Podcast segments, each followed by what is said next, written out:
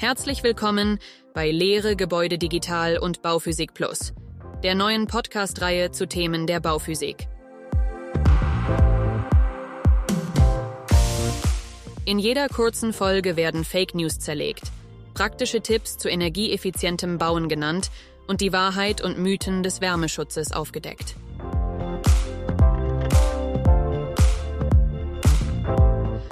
Starten wir die Aufklärung mit unseren Gastgebern, Lars Klitzke und Martin Zervas. Hallo Lars, herzlich willkommen und ein frohes neues Jahr wünsche ich dir. Ja, guten Morgen, lieber Martin. Das wünsche ich dir auch und unseren Zuhörern ebenfalls. Selbstverständlich. Schön, dass Sie wieder eingeschaltet haben, beziehungsweise sich die Folge anhören, wo auch immer. Und äh, wie versprochen werden wir dieses Jahr starten mit ja, einem Themengebiet, was in verschiedenen Artikeln äh, immer wieder mehr oder weniger gut dargestellt wird, nämlich das Thema der energetischen Sanierung, im Speziellen der Themen Wärmepumpe und Dämmen. Lars, wo taucht das auf? Wo haben wir es? Ja, wir haben es jetzt gerade zum Jahreswechsel immer wieder mal gehört. Im Kontext des neuen GEG 2024, was ja zum 01.01. in Kraft getreten ist und im Volksmund das Heizungsgesetz heißt. Und mit dem Heizungsgesetz haben wir immer wieder die Wärmepumpe und mit der Wärmepumpe im Kontext auch immer die Wärmedämmung, weil irgendwie draußen vor Ort einher und umhergeistert, dass wenn ich eine Wärmepumpe insbesondere im Altbau einsetze, ich mein Gebäude auch immer dämmen muss. Deswegen machen wir da zwei Folgen draus. Wir werden beginnen mit dem Thema Wärmepumpe und werden uns anhören, anschauen, wie ist es denn jetzt? Kann ich das überall einsetzen? In welchem Gebäude, Gebäudealter macht es mehr oder weniger Sinn? Wie sollte ich vorgehen und so weiter und so fort? Und als zweites Themengebiet werden wir uns dann dem Thema Wärmedämmung nähern, vor allem da, ich sag mal, die Überschriften Brandgefahr, Schadstoffe, Gesundheitsgefährdung, Algenwachstum und so weiter uns mal im Detail Schritt für Schritt anschauen und auch überlegen, ob es vielleicht sinnvollere Alternativen gibt. Aber einsteigen würden wir mit dem Thema Wärmepumpe. Ich weiß auch noch, ich fange mal einfach an, dass vor sagen wir, 10, 12, 14 Jahren wirklich die Aussage war, Altbau und Wärmepumpe, das passt nicht gut zusammen. Wie sieht es heute damit aus? Naja, die Frage ist eigentlich, was ist eigentlich ein Altbau? Also wie können wir einen Altbau definieren und warum ist ein Altbau nicht für die Wärmepumpe geeignet? Das dürfte man vielleicht in erster Linie beantworten dürfen. Man hat früher immer oder die These vertreten, dass Wärmepumpen nur dann effizient betrieben werden können, wenn wir eine Vorlauftemperatur von maximal 35 Grad erreichen. Das war unter anderem Voraussetzung für den effizienten Betrieb einer Wärmepumpe und implizierte auch immer, dass ein Gebäude einen geringen Heizwärmebedarf hat und eine Flächenheizung. Und das kann man heute schon widerlegen. Also die neuen 35 Grad sind die 55 Grad. Also wir müssen heute Gebäude oder man kann relativ einfach abrufen, wenn ein Gebäude NT-ready ist, Niedertemperatur fertig, also eine maximale Vorlauftemperatur von 55 Grad bei Auslegungstemperatur hat, dann erreichen wir in der Regel mindestens mal eine Jahresarbeitszahl von 3,0. Und eine Jahresarbeitszahl von 3,0 bei einer Wärmepumpe bedeutet erstmal effizienter Betrieb. Ökonomisch und ökologisch. Jetzt müssen wir ein paar Begriffe, glaube ich, erläutern. Und zwar fange ich mal an mit der Vorlauftemperatur. Was ist die Vorlauftemperatur? Ja, die Vorlauftemperatur ist die Temperatur, die durch das Heizungssystem zur Verfügung gestellt wird, um den Raum, also erstmal den Heizkörper, der eine Heizleistung hat, zu bedienen und damit dann den Raum zu erwärmen. Also das, was wir als Verluste haben über Transmission, Lüftungswärmeverluste, müssen wir auf der anderen Seite ausgleichen.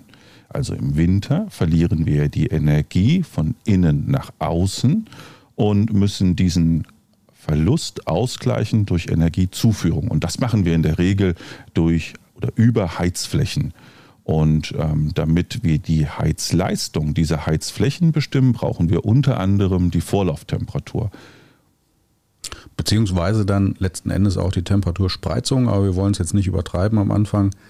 Ähm, also es ist die Wassertemperatur, mit der sozusagen das Wasser ins Heizsystem geschickt wird vom Wärmeerzeuger. Und ähm, da hattest du schon mal zwei Temperaturgrenzen genannt oder zwei typische Temperaturen, 35, 55 Grad, aber da gibt es natürlich auch höhere. Das heißt, wer von den Zuhörerinnen und Zuhörern in einem Haus mit äh, alten Heizkörpern lebt und äh, diese nicht mehr anfassen kann, wenn da die Heizflüssigkeit, das Wasser durchfließt, dann sind das wahrscheinlich noch höhere Vorlauftemperaturen. So sieht's aus. Also ganz alt, ganz alte Bauten, die haben mal Vorlauftemperaturen von 90 Grad gehabt. Ne? Wenn man jetzt so die klassischen Plattenbauten sieht, die mit ähm, Fernwärme oder mit großen Kohleheizungen ähm, betrieben worden sind, da hat man häufig auch offene Systeme gehabt, große, schwere Gussleitungen und ähm, Heizkörper. Dort hat man sehr hohe Vorlauftemperaturen benötigt. Das finden wir heute so gut wie gar nicht mehr. Die Normauslegungsvorlauftemperatur liegt bei 75 Grad und wenn man so in die Gebäude nach 1977, 78 schaut, da sieht man schon sukzessive geringere Vorlauftemperaturen. Und diese Systemtemperaturen, was du gerade angesprochen hast, die Spreizung, also wenn wir zum Beispiel von 55, 45 sprechen, dann haben wir ein Delta T von 10 Kelvin und diese Spreizung gibt so auch ein wenig die Trägheit des Systems wieder. Also wir wollen natürlich lange Verweilzeiten, wir wollen nicht hohe ähm, Fließgeschwindigkeiten haben, wir wollen keine großen Verluste haben, sondern wir wollen gezielt die Energie in den Heizkörper setzen und dann in den Raum hineingeben oder abgeben. Wovon hängt denn jetzt diese Vorlauftemperatur ab, wäre so eine Frage, die sich mir dann stellen würde. Und warum ist das bei Wärmepumpen überhaupt so ein, so ein kritischer oder relevanter Wert, wenn man das jetzt vergleicht mit einer Gasbrennwertanlage zum Beispiel? Mhm.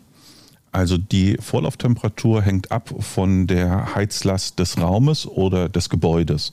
In der Regel betrachten wir immer raumweise die Heizlast. Also wie viel Energie müssen wir dem Raum zur Verfügung stellen und wie viel Fläche, also Wärmeübertragungsfläche haben wir. Und daraus ähm, leitet sich dann die Vorlauftemperatur ab. Warum ist es relevant für die Wärmepumpe? Naja, die Wärmepumpe oder die Effizienz der Wärmepumpe wird unter anderem über die Jahresarbeitszahl bestimmt. Und die ist abhängig von dem Delta T, meiner Entnahmequelltemperatur zu meiner Vorlauftemperatur. Umso niedriger dieses Delta T ist, umso höher ist meine Jahresarbeitszahl. Also umso effizienter arbeitet eine Wärmepumpe. Man kann das vielleicht dessen, was man schon viel gehört hat, so eine Jahresarbeitszahl von vier bedeutet, dass ich aus einer Kilowattstunde Strom vier Kilowattstunden Wärme bereitstelle. Und das ist im Grunde genommen die Essenz. Und umso größer dieses Delta T wird, von Entnahmequelltemperatur zur Vorlauftemperatur, umso niedriger wird meine Jahresarbeitszahl. Dann habe ich vielleicht bei einem Delta T von 60 Kelvin, also sagen wir mal bei minus 10 Grad Außentemperatur und 50 Grad Vorlauftemperatur nur noch eine Jahresarbeitszahl von 2,8. Mhm. Also ich kriege aus einer Kilowattstunde Strom nur noch 2,8 Kilowattstunden Heizwärme. Das heißt, wir haben an der Stelle ja schon zwei, zwei Temperaturen, wenn ich über eine Temperaturdifferenz spreche, zwischen Wärmequelle und dem, was ich im Haus benötige, kann ich das ja dadurch beeinflussen, dass mein Haus eine kleinere, niedrigere Vorlauftemperatur braucht. Ich kann es aber auch dadurch verbessern, die Arbeitszahl, indem meine Wärmequelle eine höhere Temperatur hat. Das ist der Grund, weshalb dann auch Geothermieanlagen, Geothermie-Wärmepumpen, Sohle-Wasser-Wärmepumpen effizienter erstmal sind als Luftwasserwärmepumpen, richtig? Grundsätzlich richtig zusammengefasst. Ne? Also wir können auf der einen Seite die Quelltemperatur erhöhen und auch konstant halten. Deswegen erreichen wir bei verschiedenen Quelltemperaturen unterschiedliche Jahresarbeitszahlen. Und in der Regel werden heutzutage Luft-Wasser-Wärmepumpen eingesetzt. Luft-Wasser-Wärmepumpen entnehmen ihre Energie aus der Außenluft und das Wärmeträgermedium ist Wasser. Und wir haben in dem Vergleich ähm, zum Beispiel Erdreichwärmepumpen, wir haben Wasserwärmepumpen, also aus dem Grundwasser und Abwärmewärmepumpen. Die Luftwasserwärmepumpen werden häufig, häufigst eingesetzt, weil sie einfach erschließbar sind. Das heißt, wir haben keine großen Erdarbeiten, brauchen keine Infrastrukturen etc. aufzubauen, sondern sind so die einfachste Form, Wärmepumpentechnologie zu nutzen. Und eine Frage, die häufig damit in Verbindung steht, naja, was ist denn eigentlich der Unterschied zwischen einer Luft-Wasser-Wärmepumpe und einer Erdreich-Wärmepumpe? Wie viel besser ist denn eigentlich die Effizienz? Und aus den praktischen Studien können wir heraus und ablesen, dass wir so 0,6 bis 0,8 in der Jahresarbeitszeit steigen bei Erdreichwärmepumpen. Wenn man das theoretisch berechnet über die VDI 4650, dann haben wir sogar einen theoretischen Wert zwischen 1,0 und 1,2. Praktisch liegt das aber so zwischen 0,6 mhm. und 0,8. Aber man muss dazu sagen, natürlich wesentlich höhere ähm, Erschließungskosten, um die Wärmequelle Erdreich dann nutzbar zu machen. Mhm. Also eine klassische Aufgabe der Wirtschaftlichkeitsbetrachtung, die wir jetzt heute nicht hier machen. Mhm. Aber ich sag mal, das sind die beiden Möglichkeiten, die am häufigsten vorkommen im Wohngebäudebereich. Eine Wasser, Wasser, Wärmepumpe ist mir noch nie im Wohngebäudebereich über den Weg gelaufen. Ähm, das ist dann eher was für größere Nichtwohngebäude. Wobei man auch sagen muss, dass ich nicht überall eine Sohle Wasser, also eine Erdreich-Wasser-Wärmepumpe einbauen darf. Das hängt ein bisschen mit dem Grundwasser- bzw. Trinkwasserschutzgebieten zusammen. Und es ist auch sehr stark davon abhängig, welche thermische Ergiebigkeit das Erdreich hat, über dem ich mich befinde, gerade mit meinem Gebäude, was wiederum die, die Kosten für die Bohrungen maßgeblich beeinflusst. Also wie tief muss ich bohren, wie viele Bohrungen brauche ich. Das hängt sehr stark tatsächlich vom Gelände ab und kann man schlecht tatsächlich pauschal sagen. Wenn wir aber doch mal eine Hausnummer in den Raum werfen sollten, wovon reden wir denn da kostenmäßig? Naja, zwei, drei Dinge vielleicht dazu. Das erste ist, wir können das ähm, Geothermalpotenzial sehr gut abschätzen. Gerade in NRW haben wir gute Karten, wo wir zumindest mal tendenziell abrufen können, was können wir eigentlich aus dem Erdreich herausholen. Den Link das heißt, würde ich auch reinstellen, wenn ich da gerade rein, reinblöken darf. Das ist der Geothermie-Atlas. Den Link stellen wir einfach mal rein. Dann kann jeder selber gucken. Genau, also für eine erste Abschätzung, was habe ich überhaupt an Potenzial, was kann ich überhaupt aus dem Erdreich herausholen? Und die zweite Frage ist, wie viel muss ich denn aus dem Erdreich herausholen? Das heißt, ich muss erstmal eruieren, wie hoch ist denn eigentlich meine Heizlast des Gebäudes? Und das ist auch der erste Parameter, den ich abrufen darf, um überhaupt abzuschätzen, wie viel Energie muss ich denn dem Gebäude zur Verfügung stellen? Und das möglichst normiert. Oder wir könnten das sogar noch, wenn man das weiter betrachten würde wollen, in die Praxis hineinführen mit realen Daten, wenn wir zum Beispiel mal die Daten locken über eine Heizperiode. Aber das ist ein ganz wesentlicher Bestandteil der Betrachtung, ob und welche Wärmepumpe denn in meinem Gebäude zum Tragen kommen. Und der nächste Punkt ist, naja, was würde mich denn die Bohrung kosten? Also mit welchen Gesteinsformationen muss ich denn eigentlich rechnen? Und ähm, da haben wir bei einem, wenn man ein klassisches Einfamilienhaus nimmt, heute so etwa Bohrkosten zwischen 8.000 und 12.000 Euro für ein klassisches Einfamilienhaus, um das zu versorgen mit mhm. einer Geothermieanlage. Weil der Rest des Systems ab da mehr oder weniger doch kostengleich ist, oder? Also Luftwasser-Wärmepumpe mit dem, ja. was dazugehört und Solewasser-Wärmepumpe mit dem, was dazugehört. Abgesehen von den Bohrungen ist mehr oder weniger gleich teuer. So kann man es formulieren. Also der, die Bohrkosten sind die Mehrkosten, die man berücksichtigen muss.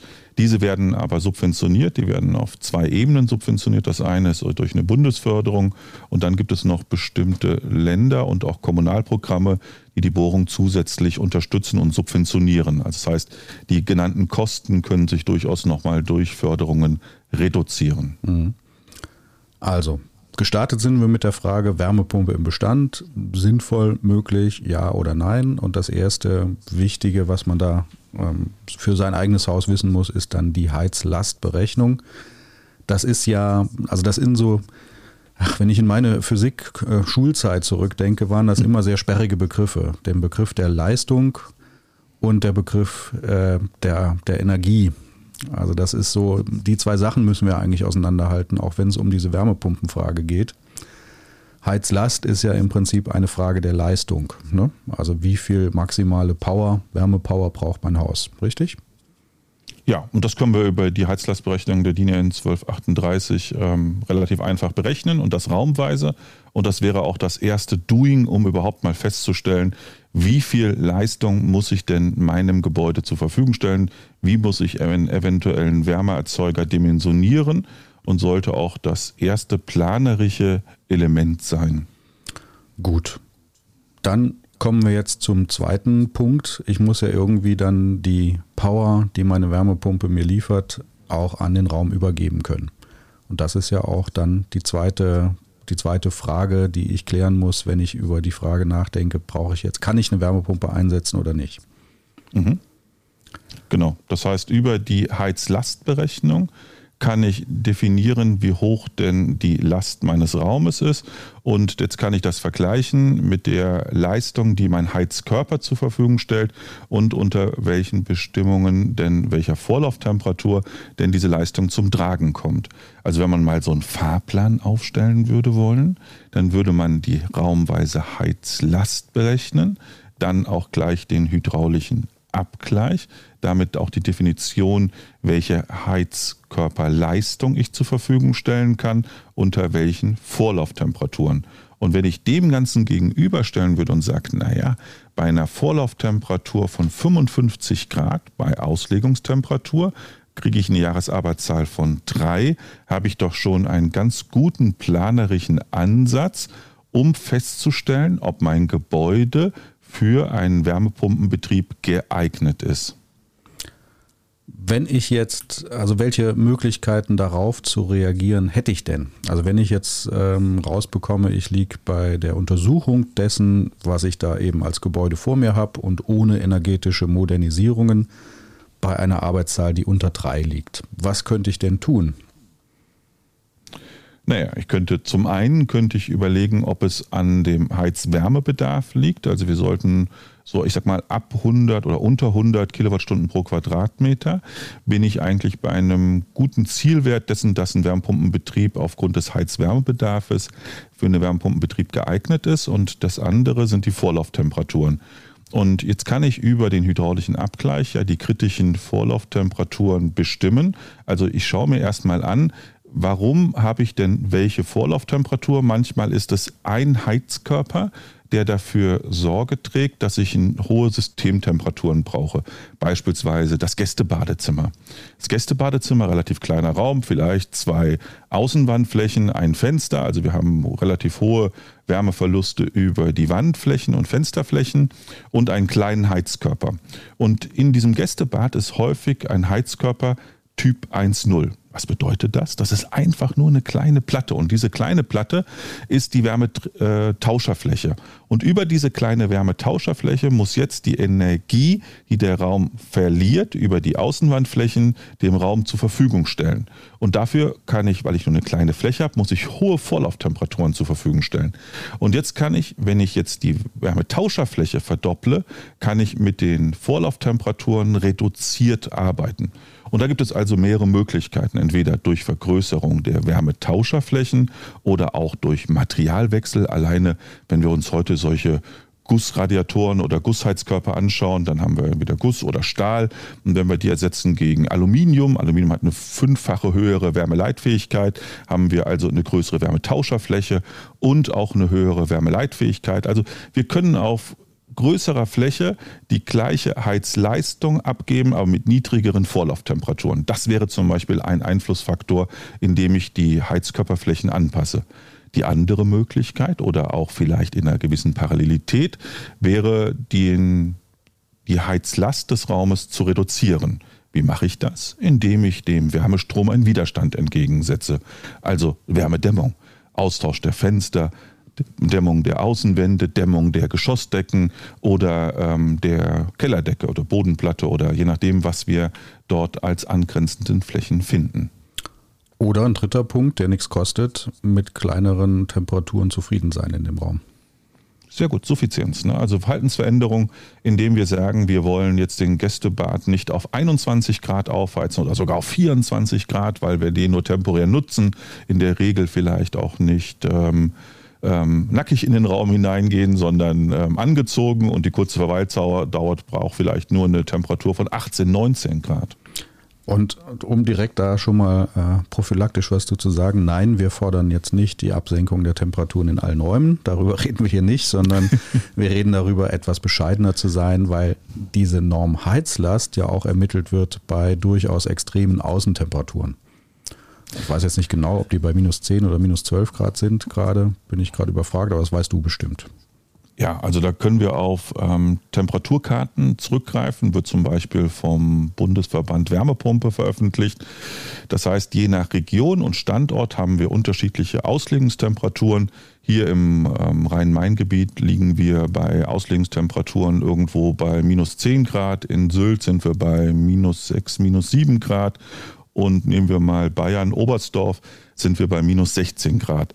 Also je nach Region haben wir unterschiedliche Auslegungstemperaturen und danach richten wir dann auch unsere Normheizlast aus. Jetzt muss man dazu zwei Dinge sagen. Das eine ist, wir haben diese extremen Außentemperaturen und die Frage ist, wie viele Stunden, also wir reden noch nicht einmal über Tage, sondern wie viele Stunden haben wir denn tatsächlich diese maximale Auslegungstemperaturen? Das ist auch der Grund, warum wir nur 55 Grad brauchen, weil die maximal oder prozentuale Anteil derer jener welcher Tage, die wir wirklich, ich sag mal, zwischen minus 5 und minus 10 oder im Extremfall minus 16 Grad, wenn wir Oberstdorf sind, nur ganz wenige äh, Stunden haben und kumuliert vielleicht auf zwei Tage kommen. Also an diesen zwei Tagen, da haben wir extremste Bedingungen und fordern auch die volle Leistungsperformance, zum Beispiel einer Wärmepumpe als Wärmeerzeuger. Und das andere ist, diese Norminnentemperaturen, die du angesprochen hast, die begleichen wir natürlich für das gesamte Gebäude. Und ähm, jetzt legen wir natürlich hier Wohlfühltemperaturen aus und wir legen natürlich auch Temperaturen aus, ähm, als wenn wir das gesamte Gebäude nutzen. Und das ist ja nicht die reale Abbildung, sondern wir haben manchmal etwas niedrigere Temperaturen, Flure, Schlafzimmern, Kinderzimmer, je nachdem, wie sie frequentiert sind. Gäste, Badezimmer, brauchen wir da wirklich 21 Grad? Ähm, und daraus entstehen dann natürlich dann auch die entsprechenden Wärmeleistungen, die wir bereitstellen müssen. Und das alles setzt aber ja auch voraus, dass derjenige oder diejenige, die mich da berät, ähm, auch kompetent genug ist, mir das so zu erklären und auch damit umzugehen, auch flexibel umzugehen. Weil ähm, auch da muss man sagen, wenn ich jetzt, sag mal, ich bestelle als Kunde eine Heizlastermittlung, dann werde ich erstmal die Normheizlastberechnung dafür kriegen und keine davon abweichendere, abweichende, realistischere Norm oder Heizlastberechnung. Ähm, und das heißt, das, das Stückchen des Weges muss ich als Bauherr mitgehen und dann brauche ich jemanden, der mich da auch kompetent berät, dass ich die Konsequenzen dessen auch äh, überschauen kann. Dass ich da eben nicht als Planer, Planerin in, in Haftungsrisiko reingehe, dass ich irgendwas berate, für das ich nachher irgendwie einen Tritt vor Schienbein kriege. Also da muss man sich schon jemanden suchen, Energieberatung ähm, oder auch Fachplanung direkt oder vielleicht in Kombination, äh, der die mich da auch wirklich gut beraten kann. Gibt es denn, wenn ich das jetzt mal ähm, als Bauherr erstmal grob abklopfen will, ohne direkt viel Geld auszugeben? Also was ist da die, die richtige Vorgehensweise? Weil ich, ich nehme bis jetzt schon mal mit, es gibt so ein paar Grenzen. Ähm, ich sag mal, wenn ich jetzt ein, ein Heizwärmebedarf habe, übers Jahr gesehen von 250 Kilowattstunden pro Quadratmeter und Jahr, muss ich dann überhaupt über Wärmepumpe für mein Haus nachdenken oder ist das so ein Altbau, ähm, dass wir sagen müssen, okay, ein Altbau dieser Kategorie, also wir reden jetzt hier über die 60er, 50er, 60er Jahre ähm, gebaut, das ist auf jeden Fall ein Gebäude, was ich nicht sinnvoll mit einer Wärmepumpe versorgen kann gibt es so Grenzen, dass ich sagen kann, also 100 habe ich eben, 100 Kilowattstunden pro Quadratmeter Jahr habe ich mhm. eben mitgenommen. Ist eine Grenze, wenn ich da drunter liege, dass ich sehr gute Karten habe. Ähm, gibt es eine Grenze, wo du sagen würdest, wenn ich da jenseits liege, dann macht es überhaupt gar keinen Sinn, über Wärmepumpe nachzudenken? Ja, also was, was du gerade, also erstmal sehr gute Frage. Ähm, diese 100 Kilowattstunden pro Quadratmeter und Jahr ist erstmal ein Ansatz dessen, dass ich eine, mich mit einer Wärmepumpe beschäftigen kann, ohne diese ganze Peripherie im Detail noch mit zu berücksichtigen, sondern diese Gebäude sind geeignet. Alles, was darüber hinaus ist, muss man in die Planung hineingehen. Muss man auch bei 100 oder niedriger wie 100. Aber alles, was darüber hinaus ist, muss ich mir das schon etwas detaillierter anschauen. Ich brauche eine raumweise Heizlast. Ich muss die Einflussfaktoren kennen. Was führt denn eigentlich zu welchen ähm, Vorlauftemperaturen und zu den hohen Heizwärmebedarfen. Und dann kann ich ähm, eruieren, mit welchen Schritten ich denn diesen reduziert bekomme und vielleicht auch die Vorlauftemperaturen reduziert bekomme. Bei alles, was über 100 Kilowattstunden pro Quadratmeter und Jahr liegt, muss ich sowieso mir Gedanken machen, wie kriege ich den Heizwärmebedarf reduziert, weil selbst wenn ich keine Wärmepumpe einsetze, habe ich ja irgendeinen anderen Wärmeerzeuger und ich muss Energie dem zur Verfügung stellen. Und das ist einfach eine ganze Menge an Energie, je nachdem, wie groß natürlich die Fläche ist, die ich zu versorgen habe. Und ähm, die muss ich einkaufen und die muss ich zu verfügbar insgesamt, also global gesehen auch zur Verfügung stellen. Also gilt die Zielsetzung immer, den Energiebedarf zu reduzieren. Und das sollten Fachplanende oder Energieberatende auch mit berücksichtigen. Wie entwickelt sich denn eigentlich das Gebäude? Das heißt ja nicht, ich muss mein Gebäude dämmen, aber es ist durchaus sinngebend, dass ich mein Gebäude dämme und den Heizwärmebedarf entsprechend reduziere. Und wenn wir das wieder jetzt konkret auf die Frage zurückführen auf die Wärmepumpe, ja, dann muss ich mir darüber Gedanken machen, welche Vorlauftemperaturen habe ich denn? Und ich finde, bei allen Betrachtungen und Bilanzierungen, die man aufstellen kann, diese Vorlauftemperatur von 55 Grad als ein praktikabler Wert. Also was kann ich erstmal selbst als Hauseigentümer machen oder worauf sollten auch Energieplanende und Beratende zurückgreifen? naja, dem Hauseigentümer oder dem Nutzer der Immobilie Hausaufgaben aufgeben. Log doch mal, also mach doch ein Monitoring, schreib dir deine Außentemperaturen, deine Vorlauftemperaturen und deine Rauminnentemperaturen einfach mal über eine Heizperiode mit. Was hast du denn tatsächlich an Vorlauftemperaturen?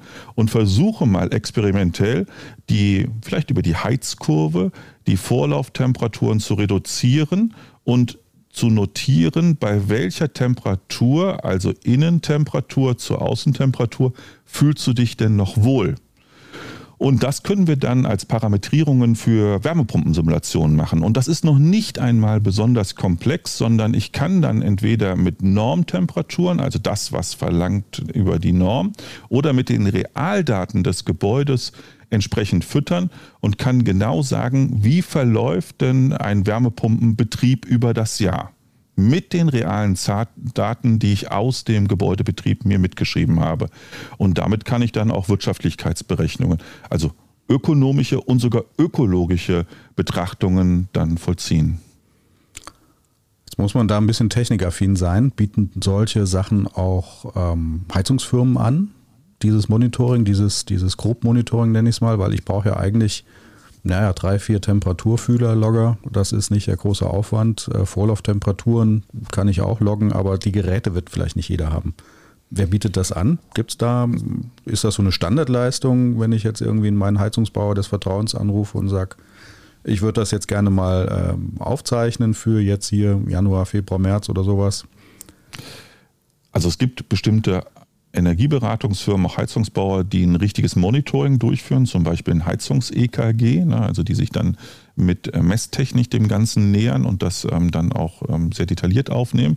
Aber diesen hohen Detaillierungsgrad braucht es nicht. Die Vorlauftemperatur abzurufen kann ich an meinem Heizungssystem. In der Regel habe ich einen Vorlauf, einen Rücklauf und da kann ich die Vorlauftemperatur über einen analogen ähm, Messanzeiger mir anschauen und die Außentemperatur, naja, also die kann ich über ein einfaches ähm, ähm, Temperatur oder über, über eine Wetterstation oder ähnliches abrufen und die Innentemperatur genauso. Also es bedarf keiner großen Messtechnik, die ich mir zur Verfügung stellen darf, muss.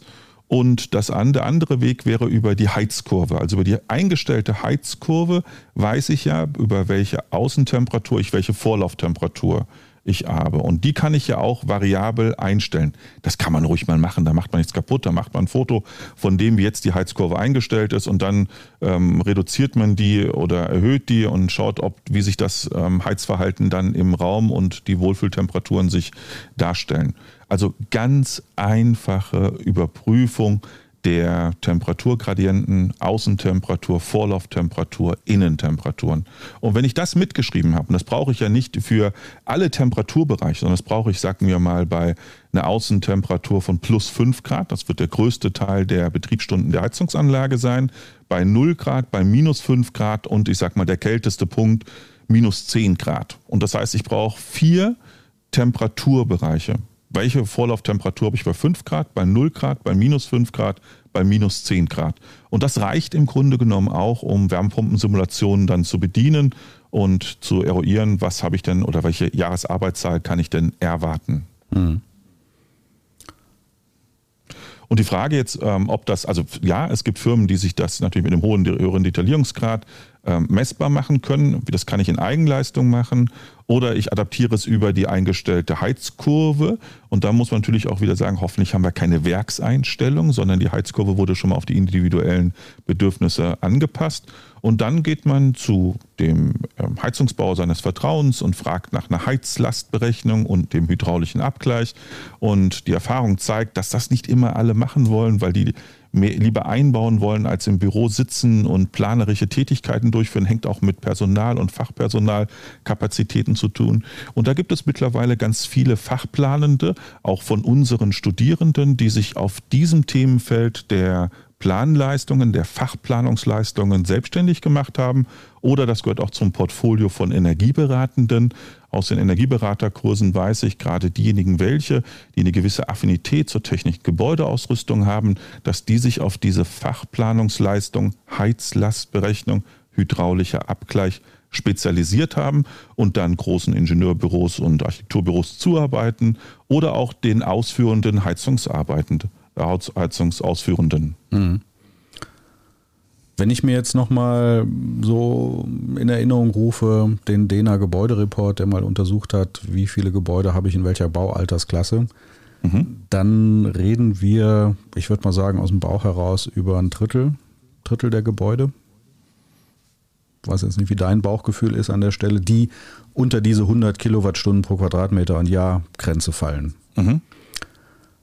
Der Rest der Gebäude ist also erstmal im Graubereich, aber ein Drittel könnte ich immerhin schon mal sagen, wäre grundsätzlich erstmal geeignet von natürlich Besonderheiten bei den Räumen oder bei den Heizkörpergrößen. Vielleicht habe ich auch irgendwann selber mal so einen Handtuchheizkörper eingebaut im Bad.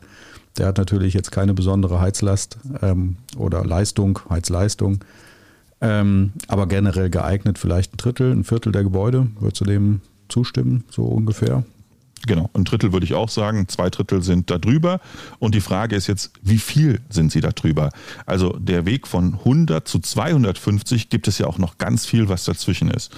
Und ich würde mal sagen, alles, was so zwischen 100 und 160 Kilowattstunden pro Quadratmeter ist, da gibt es vielleicht ganz einfache Möglichkeiten der Anpassung. Also auf der einen Seite die Heizflächenvergrößerung und auf der anderen Seite in die Gebäudehülle einzugreifen. Und das fängt an wie mit Dämmung der obersten Geschossdecke, Dämmung der Kellerdecke, Austausch der Fenster und der Haustüren und Dämmung der Außenwandflächen oder der Dachflächen. Natürlich sind die beiden letztgenannten die beiden kostenintensivsten und bei der Außenwand ist es auch noch in der Regel die Maßnahme, die das höchste Einsparpotenzial hat. Und jetzt muss man eruieren, mit welcher Maßnahme man wie dem Heizwärmebedarf begegnet und ihn reduziert. Und da haben wir ja schon mal in einer Folge eruiert, naja, immer dann, wenn ich sowieso etwas mache, also wir reden ja dann von Gebäuden, die vor 1995 sind und nach 1978 erstellt worden sind. Die liegen ja in der Regel so zwischen 100 und 160 Kilowattstunden pro Quadratmeter und Jahr. Und die Gebäude sind ja 20, 30, 40, 45 Jahre alt.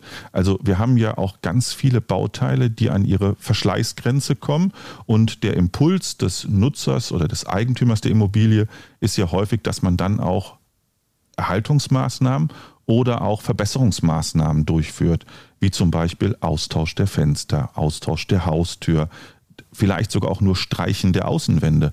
Und da muss man sich die Frage stellen, gerade bei dem Streichen der Außenwände, will ich nicht noch etwas mehr machen, wenn ich sowieso das Gerüst, den Handwerkenden habe, der mit dem Pinsel die Außenwand streicht, ob er nicht jetzt noch eine Platte davor klebt und damit den Heizwärmebedarf deutlich reduziert. Und da kommt ja eine ganze Menge, die einen Vorteil noch dazukommen, nämlich, dass wir die Heizwärmebedarf reduzieren, wenn wir die Außenwände dämmen, dass wir das Schimmelpilzrisiko reduzieren, dass wir die thermische Behaglichkeit erhöhen, dass wir die Heizgrenztemperatur verschieben, dass wir nicht mehr bei 15 Grad die Heizung anlaufen lassen, sondern vielleicht bei 12, bei 11, bei 10, bei 9 Grad. Ne? Passivhäuser fangen erst bei 9 Grad überhaupt den Wärmeerzeuger, wenn er überhaupt benötigt wird, anzuschalten. Also wir haben ganz viele Vorteile, die durch ähm, energetische Sanierungen eingeleitet werden können. Und diese Vor- und Mehrteile, die ja nicht nur die Wirtschaftlichkeit Feuchtigkeit betreffen, sondern auch die sogenannten weichen Faktoren. Da gilt es beratend mit einzuwirken. Also einfach nur eine Heizlastberechnung zu machen, um zu, einen Wärmeerzeuger zu dimensionieren und eine Möglichkeit, was gibt es, dann auch zu nutzen, was können wir denn mit welcher Maßnahme erreichen. Und häufig sind es kleine Maßnahmen wie Dämmung der obersten Geschossdecke oder der Kellerdecke oder die Kombination von Maßnahmen wie Dämmung der obersten Geschossdecke, der Kellerdecke und vielleicht die kritischen Heizkörperflächen ähm, vergrößern und damit die Vorlauftemperaturen reduzieren. Da lugt ja schon das nächste Thema um die Ecke. Ähm, ich habe noch eine letzte Frage, Lars. Mhm. Also ich habe mitgenommen, für viele Gebäude geht's mit der Wärmepumpe. Für ungefähr nochmal genauso viele Gebäude wird es vielleicht gehen mit kleinen Maßnahmen, die du gerade skizziert mhm. hast. Und dann haben wir vielleicht noch so ein letztes Drittel, ein letztes Viertel vielleicht der Gebäude, wo man wirklich etwas umfangreicher den Heizwärmebedarf reduzieren muss, durch Wärmedämmung mhm. eigentlich. Oder man lebt damit, ähm, und überlegt sich, wie man dann den Heizwärmeerzeuger zukünftig auswählen möchte, ob dann vielleicht Holzpellets in Frage kommen zum Beispiel. Das wäre ja einer der Wärmeerzeuger, die auch mit höheren Vorlauftemperaturen gut klarkommen, mit ganz vielen anderen Einschränkungen, die natürlich auch dazugehören. Aber eine letzte Frage habe ich noch, und zwar, ähm, warum diese Jahresarbeitszahl von drei eigentlich? Warum ist das so ein, so ein Wert, ähm, der darüber entscheidet, ob das jetzt sinnvoll ist oder nicht? Naja, wir haben ja gerade schon gesagt, die Jahresarbeitszahl im übersetzten Sinne bedeutet, ich mache aus einer Kilowattstunde drei Kilowattstunden Wärmebedarf. Und wenn man das jetzt in die Wirtschaftlichkeitsbetrachtung übersetzt, dann müssen wir ja zu dem, was als, als Alternativen zur Verfügung steht, also ich sage auf der fossilen Seite Öl, Gas oder auf der regenerativen Seite beispielsweise Biomasse, in den Kontext setzen. Und ähm, eine Jahresarbeitszahl von drei sagt, dass ich im Vergleich zum Beispiel mit einer Gasheizung und einem Kilowattstundenpreis von 12 Cent ich in eine wirtschaftlich sinngebende oder vorteilhafte Situation hineinkomme. Also es ist eine reine Wirtschaftlichkeitsbetrachtung. Wie viel muss ich aufwenden, also wie viel Euros muss ich aufwenden zu der erzeugten oder bereitgestellten Kilowattstunde? Und ähm, deswegen eine Jahresarbeitszahl von drei. Hinzu kommt, dass wir uns natürlich über den Endenergiebedarf grundsätzlich Gedanken machen müssen. Also wo kommt denn eigentlich die Energie her? Und bei der Wärmepumpe ist es Strom. Und wenn wir ineffiziente Wärmepumpen betreiben würden, also mit einer Jahresarbeitszahl von 1 oder 1,5, dann müssten wir diesen Strom auch zur Verfügung stellen. Und wenn wir unseren Bestand, so wie er jetzt ist, nicht weiter anrühren würden, sondern überall so auf dem Energiebedarf belassen und überall eine Wärmepumpe platzieren würden, ist völlig hypothetisch, aber wir wollen das mal durchspielen, dann müssten wir etwa 26.000 Windräder aufbauen. Naja, und da merken wir schon, das ist nicht umsetzbar. Wenn wir aber unseren Gebäudebestand ähm, sukzessive energetisch sanieren und mal nur ein Effizienzhaus erreichen, also sagen wir ein Effizienzhaus 85, und eine Jahresarbeitszahl von mindestens 3,0 erreichen, dann bräuchten wir nur noch so etwa 6.000 bis 7.000 ähm, Windkrafträder. Und wenn wir das auf Passivhausniveau erreichen würden, dann würden wir auf 3000 Windräder runter reduzieren. Also es geht um der, auf der einen Seite um die Parallelität, dass wir uns in diesem Transformationsprozess der Energie- und Wärmewende befinden, dass wir elektrifizieren und auf der anderen Seite auch die Fragestellung, wie können wir die Energie, die wir benötigen, aus erneuerbaren Energien zur Verfügung stellen. Nein, das werden wir nicht alles hier in Deutschland zusammenstellen. Das ist ein ganz großer Energiemix. Das haben wir ja schon in vielen Stellen diskutiert. Aber wir müssen im Grunde genommen die Parallelität erreichen. Auf der einen Seite, auf der Gebäudehüllenseite, Wärmebedarf reduzieren. Das gilt nicht nur für den Strom, sondern wir müssen uns ja, wenn wir bei den hohen Energiebedarfen bleiben, müssten wir uns ja auch die Frage stellen, wo kommt eigentlich das Öl und das Gas her? Also müssen wir den Energiebedarf sowieso sukzessive reduzieren. Und auf der anderen Seite, ähm, wie können wir dann effizient und auch ökonomisch und ökologisch sinngebend einen ähm, Wärmewende realisieren. Da sind wir schon wieder in dem großen Kontext. Ich habe so ein bisschen das Gefühl, letzten Endes landen wir immer da. Ne? Wir landen irgendwie immer an der Stelle, wo wir sagen, man muss es ganzheitlich denken, man darf nicht gebäudeweise denken, man muss reduzieren und auf der anderen Seite bei der Erzeugung auch regenerativer werden. Also wir wiederholen uns da an der einen oder anderen Stelle. Ja, ich glaube. Ich will eins ja? dazu noch, nämlich die einzige kurz einbrechen da, oder, oder nochmal eingrätschen da. Klar. Wir, wir diskutieren natürlich immer viel, auch, ähm, auch in den letzten Folgen, über die globalen Zusammenhänge. Und das ist auch wichtig zu verstehen. Auf der anderen Seite haben wir ganz profane Fragestellungen bei Hauseigentümern. Als Hauseigentümer gehe ich davon aus, dass wir irgendwie eine sichere und redundante Energieversorgung bekommen.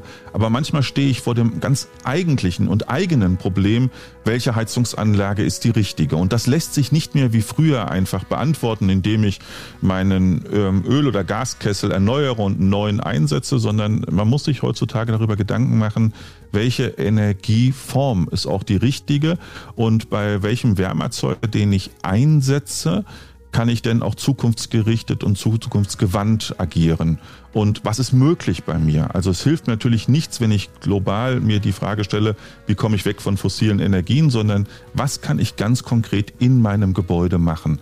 Und dafür brauchen wir Energieberatende, dafür brauchen wir Energieplanende, die darauf Antworten geben. Und da gibt es ganz einfache Handwerkswerkzeuge, die wir nutzen können. Es geht um Anti-Ready, um die Planung der Heizlast und des hydraulischen Abgleiches, der Vorlauftemperaturen, des Heizwärmebedarfs und auch die Entwicklung des Gebäudes. Und das sind keine Wissenschaften, die ähm, irgendwie nur zehn Menschen auf dieser Welt beherrschen, sondern die beherrschen ganz viele und das müssen wir im Grunde genommen nur anwenden. Nur anwenden. Das soll fast das Schlusswort sein. Lars, dir vielen lieben Dank. Wir sind an der, am Übergang. Die, der Abspann läuft schon, wenn du so willst.